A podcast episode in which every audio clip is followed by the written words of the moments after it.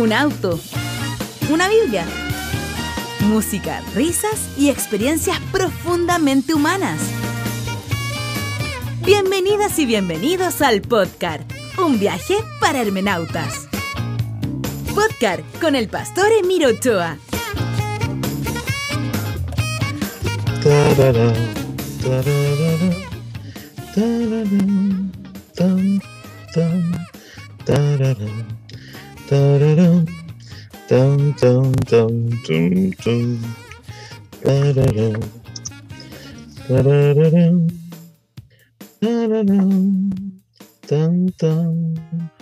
Hola, hola, hola, vayan saludando quienes vayan llegando a cualquier plataforma. Muy buenos días, muy buenos días. Ya, vamos a arrancar nomás con la clase. Ayer se caía Facebook cada cinco minutos. Hoy día ya saben que no le quiero ni contar todo lo mal que sale cuando inicio eh, esta transmisión. Yo ya estoy llegando a pensar que son las huestes espirituales, porque anoche hice una transmisión de otro programa y salió perfecto, perfecto. Pero comienzo este programa y haga lo que haga, falla. Entonces, vamos a arrancar igual, ¿no va? Con eh, Romanos capítulo 12, los últimos versículos que tenemos para el día de hoy. Eh, necesito relajarme porque estoy como tan tenso con todas estas cuestiones que pasan. Eh, yo tengo otras formas de relajarme que tienen que ver con un uso coloquial del lenguaje, pero que por razones obvias no puedo, no puedo ocupar en este, en este momento. Romanos capítulo 12 del versículo 9 en adelante. Lo voy a ir leyendo de todas formas también en el texto de la Reina Valera, porque hay algunas cositas en las cuales me quisiera detener del texto griego. Entonces, a mí me encanta que este curso además los esté moviendo a investigar, a indagar, etcétera. Ayer, para quienes no estuvieron, estuvimos revisando un texto de Qumran, citado por el Nuevo Testamento, anotado por judíos, en base a lo que dice Romanos 12, o sea, nos, pegamos, nos hemos pegado unos viajes al desierto del Mar Muerto, ¿cierto? Al Kirbet Qumran, que yo algún día espero conocer, y nos hemos pegado unos viajes sumamente interesantes, buenísimo. Ya, Romanos capítulo 12, versículo 9, lleva por subtítulo en la NBI el amor. Y hay una cosa muy interesante. ¿Cómo Pablo, no? ¿Cómo Pablo puede pasar de un tema a otro? ¿Cómo Pablo puede pasar de esa tensión estomacal que nos provocó, no? ¿Cómo puede pasar de la dureza de sus afirmaciones? Y de pronto termina el capítulo 11 hablando de la misericordia y ahora está hablando del amor. Eh, eso solo lo puede hacer Pablo, por eso uno como que queda como despeinado con Pablo, porque pasas de un tema a otro, de una sensación que te provoca a otra en, un minuto, entonces es eh, eh, realmente importante. Veamos lo que dice el texto. El Romanos capítulo 12, versículo 9 dice, el amor sea sin fingimiento, aborreced lo malo, seguid lo bueno. Recordemos que esta carta está dirigida a una iglesia donde hay judíos y gentiles y seguramente habían tensiones, ya lo hemos dicho, ¿no? O sea, en una iglesia donde incluso podemos ser todos más o menos parecidos, hay tensiones. Imagínense una iglesia conformada por personas, en el fondo vienen de religiones distintas, ¿no? Los gentiles venían de modelos religiosos diferentes, paganos si se quiere, con muchos dioses, ¿cierto? En contextos politeístas, ¿no? Y llegan a una iglesia, a una eclesía, ¿no? A un estado, a un lugar donde hay personas que han creído en un solo Dios por por lo menos 500 años.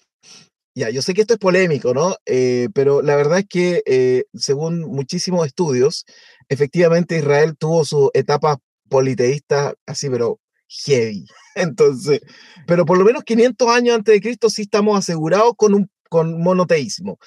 Entonces llegan con 500 años de monoteísmo, con una religiosidad estricta, y llegan los otros. Entonces imagínense las tensiones. Si uno dentro, uno puede tener tensiones por cuestiones mucho menores. Entonces, aquí la cosa estaba difícil. Entonces Pablo está haciendo esta exhortación donde dice, que el amor sea sin fingimiento. Lo interesante, como se podrán dar cuenta quienes además están siguiendo el texto griego, la palabra amor aquí aparece como, como ágape, ¿ah? el famoso ágape. Cuando nosotros aplicamos la palabra ágape, ustedes seguramente han escuchado que en griego hay tres, tres palabras que se reflejan en el amor, etcétera, etcétera, etcétera. Pero cuando nosotros ocupamos la palabra ágape, eh, hoy día, ¿no? Cuando decimos hagamos un ágape, tengamos un ágape, vamos a hacer un ágape o compartamos un ágape, eso significa que es un, es un compartir esta, esta, este tipo de amor, es el amor, digamos, a ellos, es como el amor en tercera persona, ¿no? Tengamos el amor a ellos, ¿ya? Es un amor comunitario, ¿ya? Es un amor que, que, que el ágape incluye cositas para comer también, etcétera, en nuestro contexto. Entonces, cuando dice que el amor sea sin fingimiento, podríamos nosotros interpretar que este ir por ellos, este aguantar a ellos, este estar con ellos, sea sin fingimiento fíjense que la, Vulgata Latina dice cine simulaciones, o sea, sin simular. Esto es súper interesante. Eh, y, la, la King James dice dissimulation, eh, sin disimulación. Eh, no disimulando. O sea, fíjense qué interesante, porque si el ágape significa un ellos, significa un grupo, es decir, que este ágape, que esta reunión sea no simulando nada, no disimulen nada, ¿no? Eh, que sea un amor lo más genuino posible, ocupando el lógicos, ¿no? La traducción eh, de Alfonso. Que sea sin fingimiento. Esto es súper interesante. Ah, para mí es una cosa fantástica. Eh, porque el amor se puede fingir. O sea, este amor, no, no todo el amor, este amor en griego, el ágape, se puede fingir. O sea, tú puedes estar con otros, compartir con otros, simular que estás súper bien con otros, pero no estarlo. Pero no estarlo. Entonces, esto es tremendamente importante porque la esencia de esta nueva sinagogue, de esta eclesía, es sin simulaciones, sin simular. O sea, es ser totalmente auténtico. Si esto se pudiera dar en, las, en, muchas congregaciones, en que tú pudieras decir lo que crees, decir lo que piensas, y aún así ser parte del ágape sería fenomenal. Sería fenomenal, porque constantemente debemos simular ciertas cosas, ¿no? Entonces, el amor sea sin fingimiento, si lo traducimos desde, desde otro punto de vista, podríamos traducirlo esto como diciendo que en tus reuniones, ahí donde tú te juntas con los otros, no disimules lo que te ocurre, no disimules lo que te pasa. Ya, el amor sea sin fingimiento, porque el ágape se puede disimular, puede ser falso, puede ser totalmente falso. Entonces lo que Pablo está diciendo es que no, que no sea, que sea auténtico. O sea, están viviendo en esa iglesia, judíos y gentiles no pueden ir por la vida cantando cumbayá si en el fondo saben que tienen ciertas diferencias. Una de las cosas más complejas, pero más liberadoras, es compartir, agapear con gente que no piensa como tú y que tú sabes que no están de acuerdo como con, con tu pensamiento, pero que sí se dan cuenta que lo más importante es estar juntos, sin disimulaciones, dar cuenta de nuestras diferencias, dar cuenta de nuestra, porque todos somos distintos. Yo ya lo dije, la teología, cuando usted pertenece a una iglesia, su teología es un acto de convención social. Para no levantar olitas, todos terminan diciendo que piensan lo mismo, cuando en el fondo no todos piensan lo mismo. Entonces, por eso es importante ir al texto griego, ¿no? El texto griego cuando habla, cuando habla del amor, traducido al español, en realidad dice ágape, El ágape, el ellos, ¿no? El ellos. La Biblia de Yuneman dice, el amor indisimulado. ¿Ah? Buena, ¿no? Odiando lo malo, adhiriendo a lo bueno. El amor sea indisimulado. O sea, que este ágape, que este compartir sea lo más honesto posible. ¿Por qué? Porque solo en la mesa, queridos hermanos, porque solo en el compartir, en el acto profundo, eh, en el acto provocativamente personal, que es estar compartiendo la mesa, tú puedes ser quien eres. En el resto de la vida uno puede fingir cosas, ¿no? Lo puede hacer, pero en el acto de estar compartiendo, no puede fingir. Cuando usted ha participado de alguna comida, de alguna cena en donde, en donde está todo mal, e, es, lo peor, es lo peor, comer en un espacio en donde, en donde todo se puede fingir.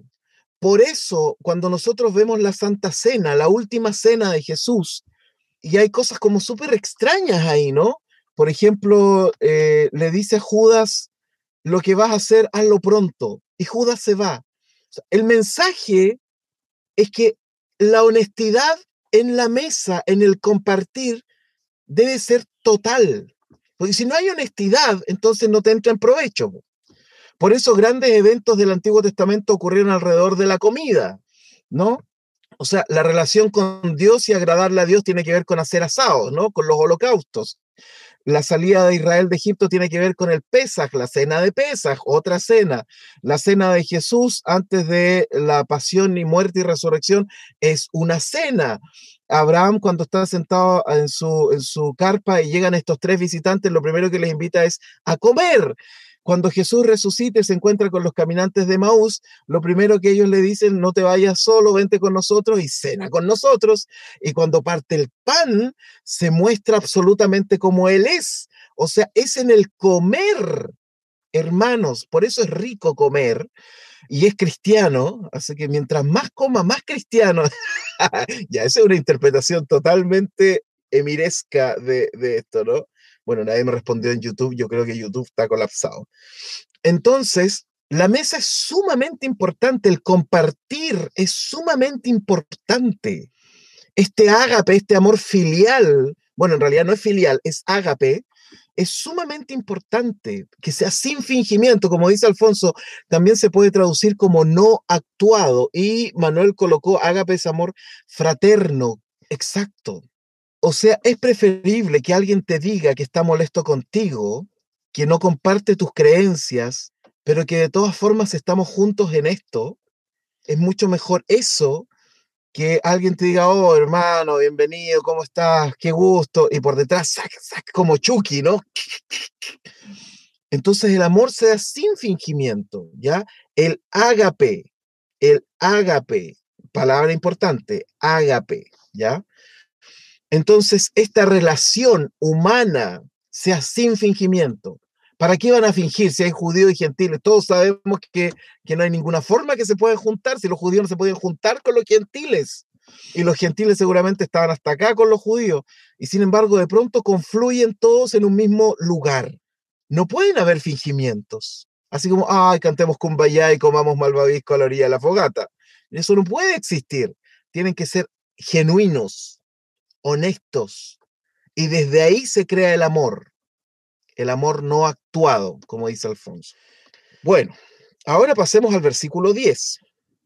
Después dice, amaos los unos a los otros con amor fraternal. Si están siguiendo el texto griego ya tienen que haberse ido de espalda, porque resulta que la palabra traducida por amor ahora en griego es otra. Ya no es el ágape, sino que el texto griego dice te Filadelfia. Mm, qué rico, con galletas cracket. Bueno, dice te Filadelfia, ¿no? Lo que se traduce al español como amaos. Pero en el texto griego ahora pasamos a otro nivel de amor. El texto griego habla ya no habla de ágape, sino que ahora habla de fileos, que es otra forma de amar, que es mucho más personal, ya no es el ágape comunitario, ¿no? Ahora el Filadelfia es un amor más personal, ya no es en tercera persona, por decirlo de alguna forma, el Filadelfia es un amor, podríamos decir, en relación al yo y tú, o tú y yo, ¿ya? Una relación mucho más cercana, ¿no? El filio mío, el hijo mío, que está mucho más cercano a, a mi pecho, ¿ya? Que amaos los otros con amor fraternal. La palabra amaos viene de Filadelfia y el amor frater, fraternal viene de Filostorgoi, que también viene de la, em, de la misma raíz, ¿ya? Entonces, ambas vienen de la raíz relación a este amor uno a uno. Entonces, por un lado, que sus reuniones sean sin fingimiento, ¿ya? Que el amor sea sin fingimiento, que el estar juntos sea sin fingimiento. No hay nada peor que fingir cosas y no hay nada peor que fingir el amor. Ahora pasamos a otro nivel de amor. El primer nivel de amor que Pablo dice es ágape, o sea, sus reuniones, sus conversaciones, sus comidas sean sin fingimiento. Yo sé lo que está pasando ahí. Yo sé que no es fácil que convivan todos juntos. Yo sé que no es fácil que convivan arminianos y calvinistas en el mismo lugar. Yo sé que no es fácil que convivan, etcétera, distintas teologías en un mismo lugar, pero eso debe ser sin fingimiento. Yo recuerdo que cuando llegué a la iglesia anglicana a trabajar, soy pastor luterano, ya después le voy a contar la historia de cómo llegué a la iglesia anglicana. Cuando llegué a la iglesia anglicana, yo venía de una iglesia más conservadora, ¿no? Que no diré su nombre para que nadie se sienta ofendido. Eh, venía de una iglesia más conservadora.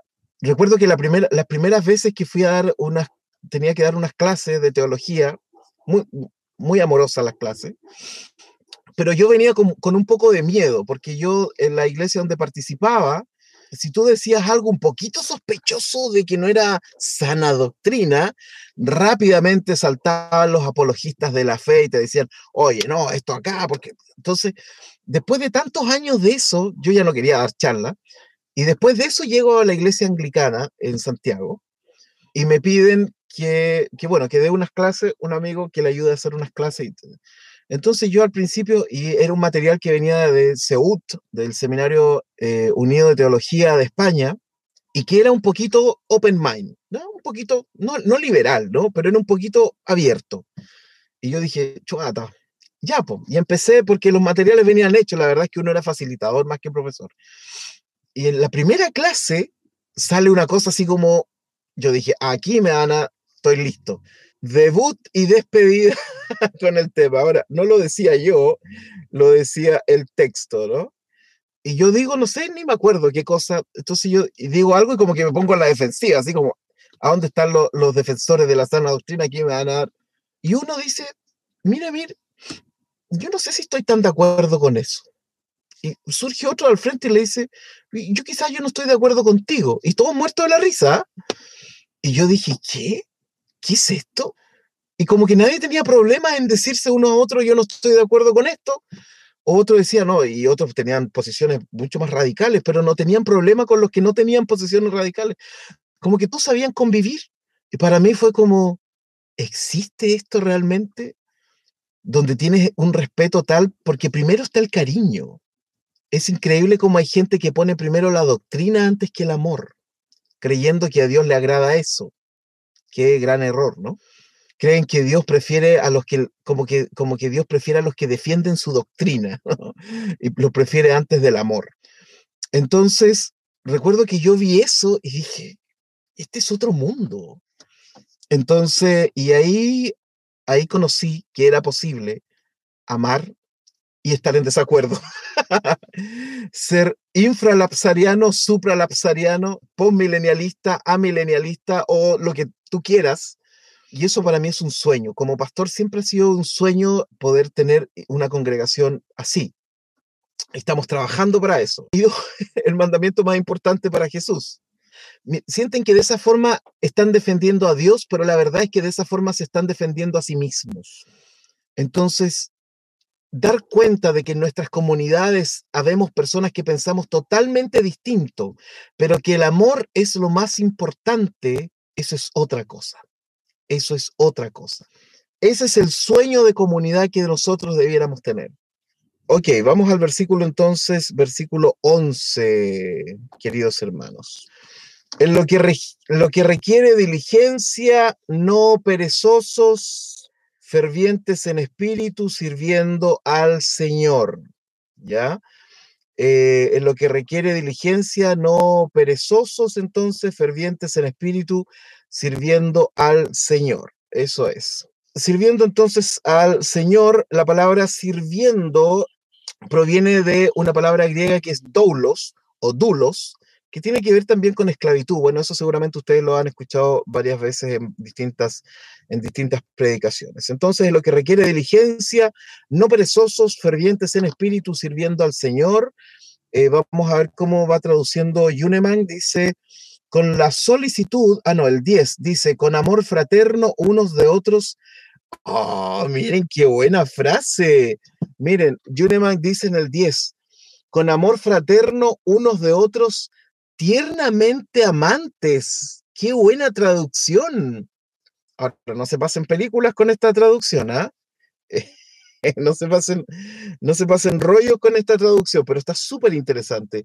Con amor fraterno, unos de otros tiernamente amantes. ¿Qué tal? ¡Oh! Versículo 11 dice, con la solicitud, no perezosos, con espíritu fervorosos, al Señor sirviendo. Sigamos leyendo entonces, porque son las recomendaciones de Pablo. El versículo 12 dice, gozaos en la esperanza. ¿Qué quiere decir sufridos en la tribulación? Sufridos en la tribulación. Esto hay que revisarlo. El, el 12 de la Biblia de Yuneman dice, con la esperanza, gozándoos en la tribulación, pacientes. En la oración, perseverantes. Pacientes, por, su, por supuesto, es mucho mejor que sufridos, ¿no? La Reina Valera tiene un tema con el tema de, el sufrimiento, ¿ah? con respecto a lo que supuestamente dice Pablo. Aquí dice en la tribulación pacientes, porque más adelante cuando, cuando Pablo eh, habla con Timoteo, también le dice, sea un siervo sufrido. Pero esa es la traducción de Reina Valera, ¿no? Reina Valera tiene un tema con el sufrimiento, parece, porque no necesariamente significaría esto, aunque si estamos pensando en Pablo, puede ser. con Pablo el sufrimiento puede ser, puede que haya querido decir sufridos en la tribulación, claro, puede que haya querido decir sufridos en la tribulación. Entonces, y acá está un poco más suavizado en algunas versiones eh, bíblicas, y después dice constantes o perseverantes en la oración. Versículo número 13. Compartiendo las necesidades de los santos, practicando la hospitalidad. Qué interesante practicando la hospitalidad. Esto no es una cosa que viene así como de la nada, sino que la hospitalidad es como el amor, se tiene, que, se tiene que practicar constantemente, es un servicio a otro. En el Medio Oriente esto es sumamente importante, la hospitalidad, ¿no? Que vayas a un lugar y que, y que te sientas bien atendido. En algunos lugares incluso te pasan la, la cama principal, ¿no? Hay una cosa importante con respecto a la hospitalidad y cuando Pablo habla de la, de la, práctica de la hospitalidad, evidentemente está hablando desde su contexto. El, el dice, con las necesidades de los santos, miren cómo traduce esto, ¿no? Es impresionante. Dice, con las necesidades de los santos comunicando, o sea, estar en comunicación con las necesidades de los santos. Y la hospitalidad persiguiendo, como si la hospitalidad fuera un honor.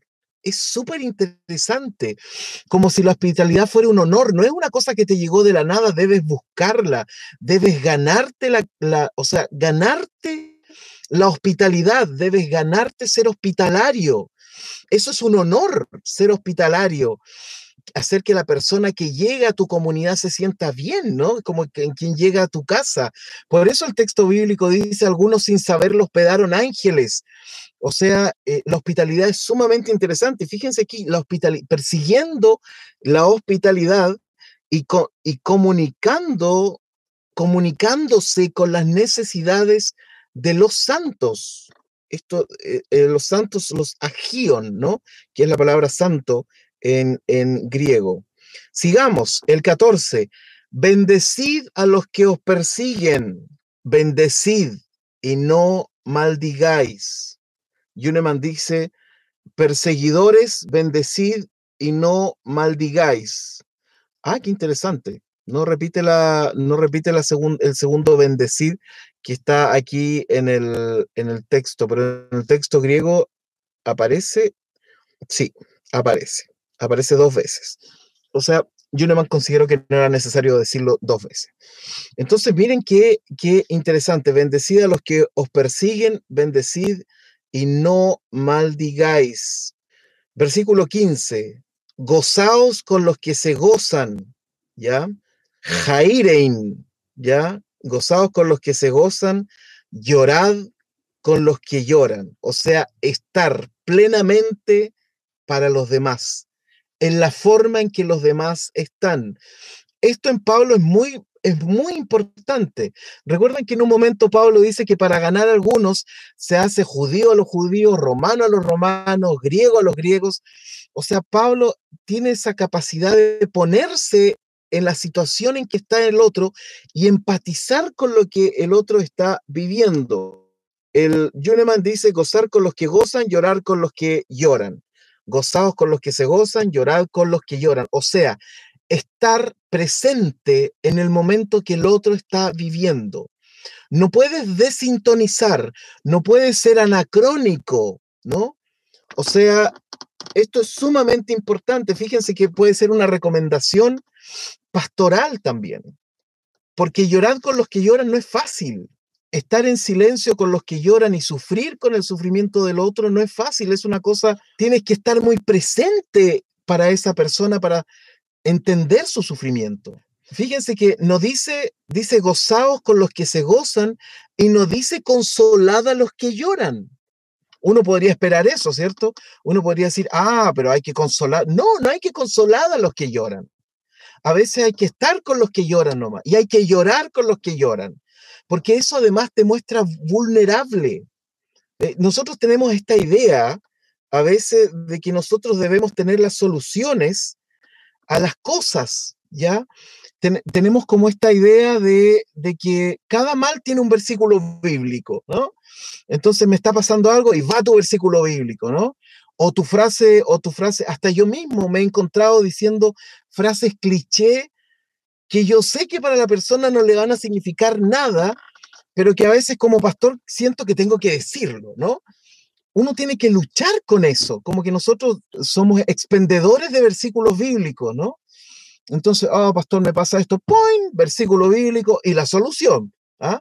Porque tenemos la solución, pero no dice el texto, consolada a los que lloran, dice, ponte en el lugar del otro y sufre con el otro. No le preguntes por qué, ni intente nada, simplemente disfruta con los que disfrutan, llora con los que lloran.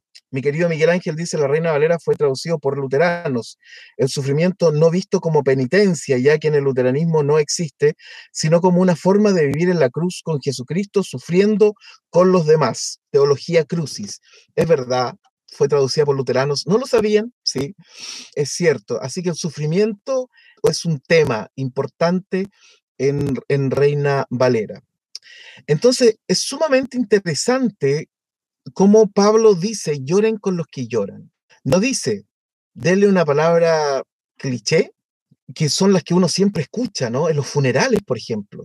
Porque yo entiendo que hay mucha gente que, mm, que Dios lo necesitaba a su lado, etcétera, ¿no?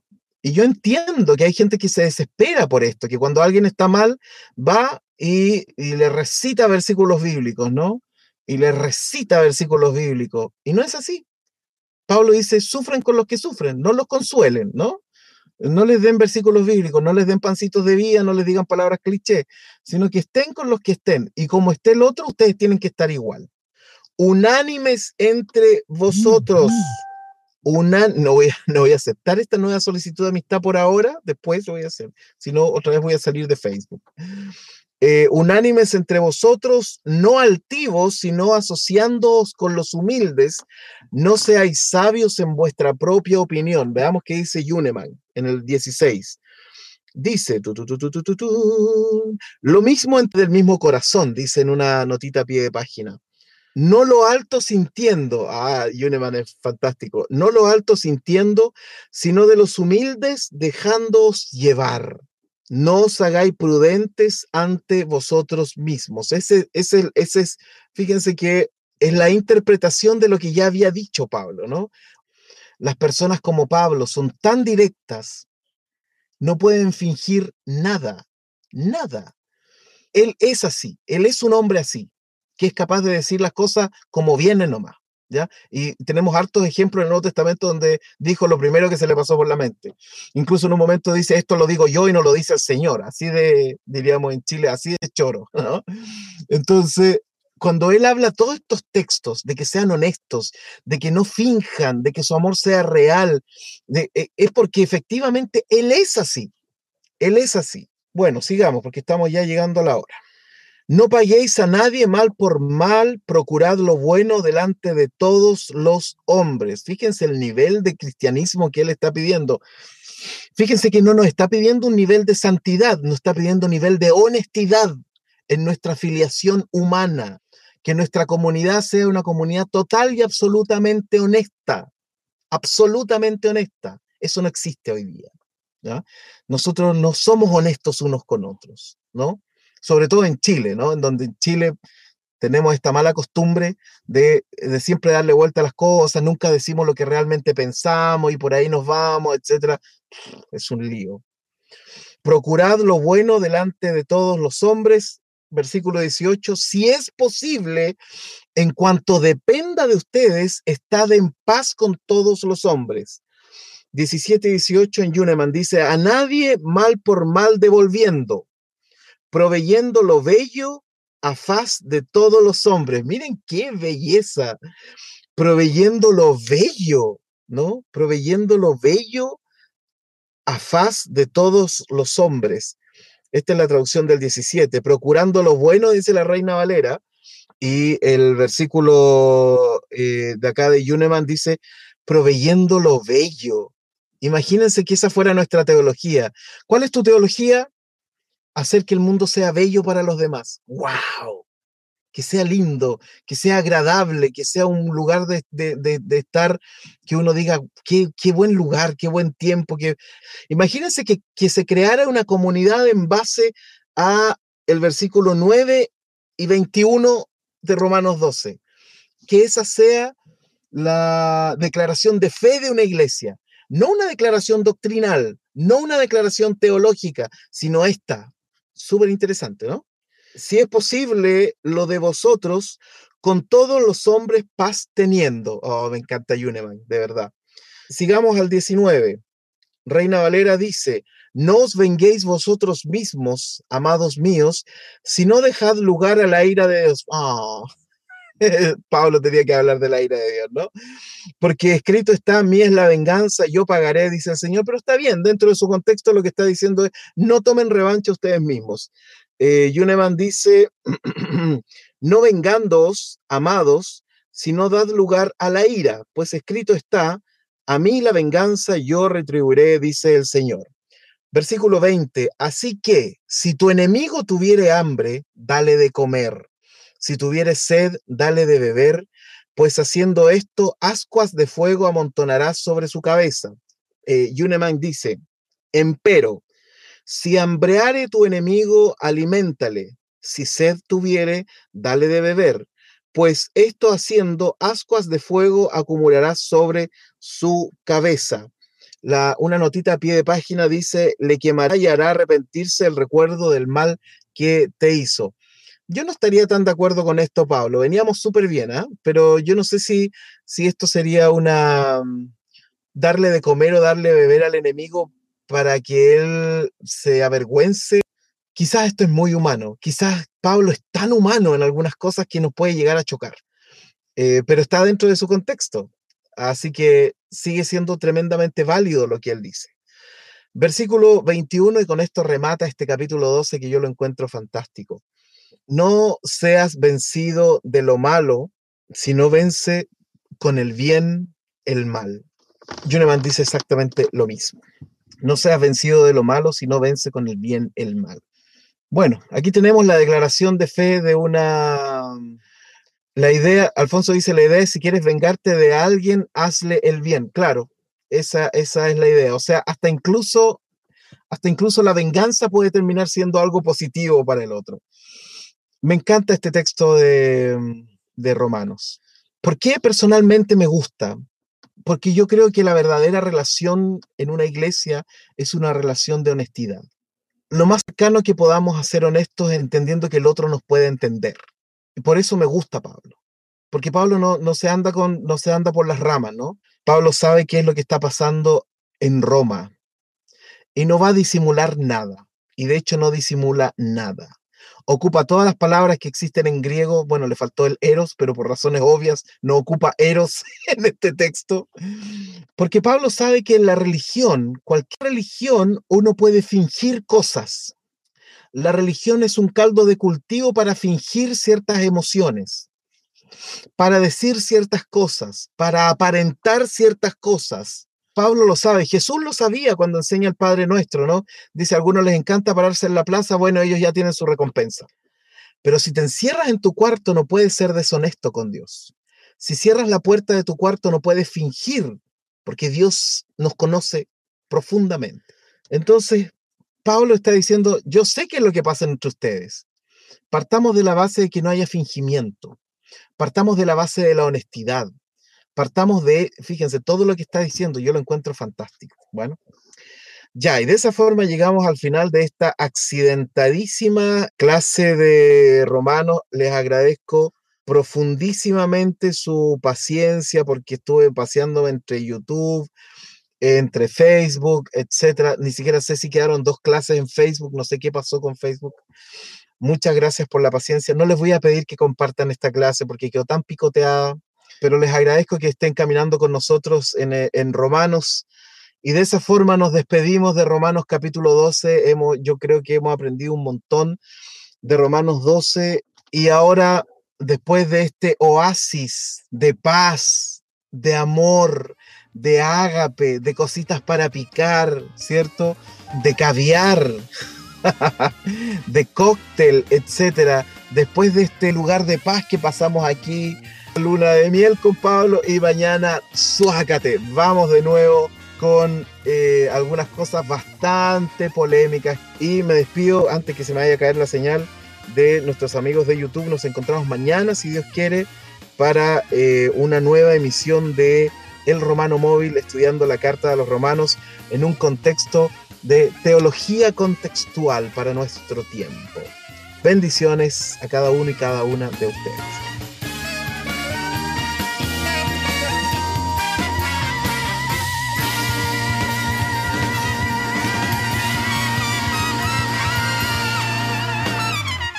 Podcast con el pastor Emiro Ochoa. El amor sea sin fingimiento. Ahora, la palabra. Empecé. ¿Son los bostezos o internet lo que interrumpen esta clase? O donde digan que piensen todos igual, sino que el, el, el Vamos a confirmar ahí. Eh, entonces, sino que el sueño, ¡ay, que apreté! no lo puedo creer. Salí de la clase. Ah, no. ¿En serio? Ah, no, ahí estamos. No, no estamos. Ahí sí. no sé qué apreté. Me distraje otra vez. Lo siento, algo pasé a apretar en, Facebook que, no sé, la, transmisión creo que se fue a, a otro lado. Ya, sigamos. ¡Ay, qué frustrante es esto! Otras informaciones en www.nuag.org. Nuag.org